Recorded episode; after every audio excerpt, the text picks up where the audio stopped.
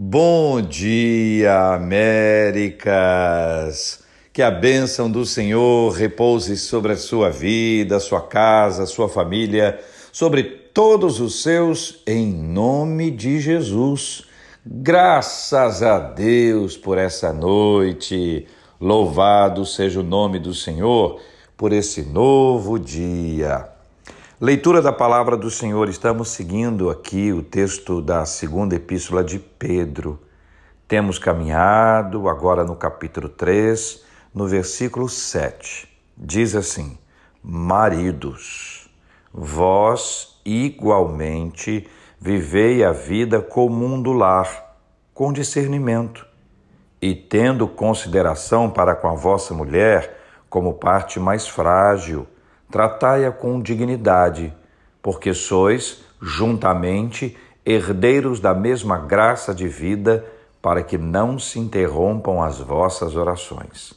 No trecho anterior, no texto anterior, nós vimos uma observação importante sobre a questão das mulheres. E veja que agora a conversa é com os maridos.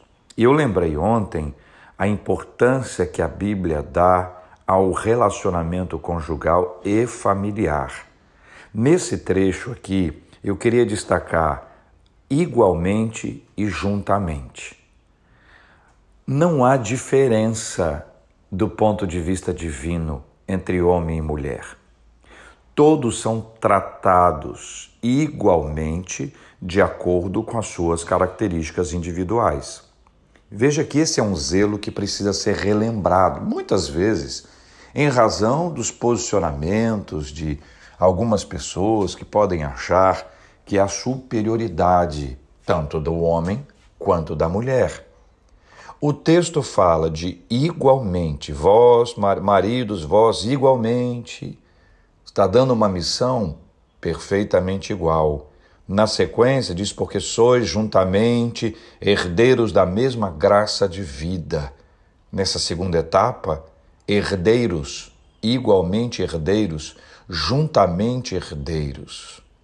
Esta, esta é a primeira observação.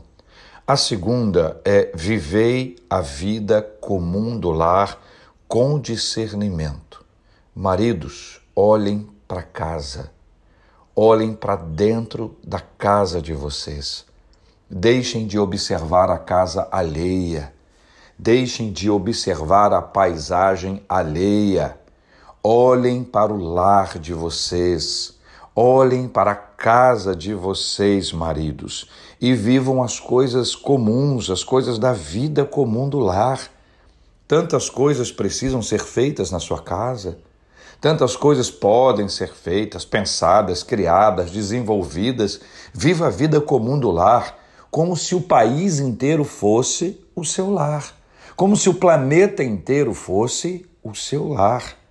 Olhe para dentro de casa, viva essa simplicidade, tendo a mulher consideração com ela, como a vossa parte mais frágil, como diz a Bíblia. E esta aqui não é uma expressão de desmerecimento, não. Isso é carinho. Isso é cuidado. Maridos, cuidem de suas esposas Tratai-as com dignidade, diz a Bíblia, dignidade. É o mínimo que se pode esperar de um casamento sadio, de um casamento com a presença de Deus, onde ambos sejam tratados e tratem um ao outro com dignidade. Dignidade. E aqui um detalhe que muita gente passa voando por esse detalhe.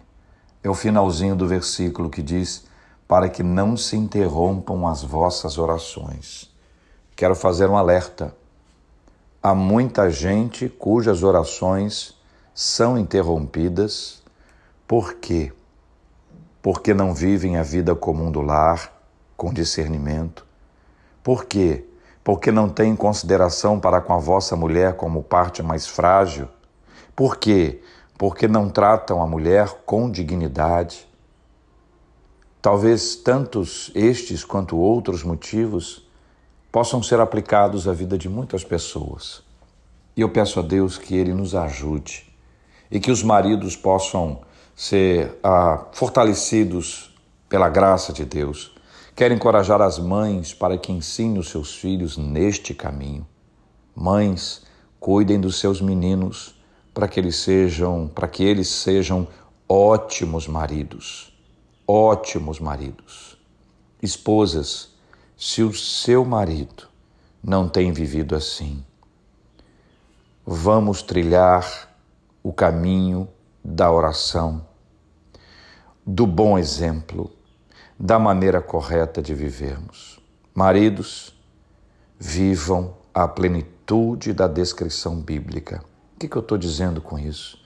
Eu estou dizendo que todo mundo é importante para a solução. Não cruze os seus braços na expectativa de que, ele, de que ele seja assim ou de que ela seja assim. Trabalhem um pelo outro. Se esforcem um pelo outro e sejam uma bênção em nome de Jesus. Bom dia, Américas!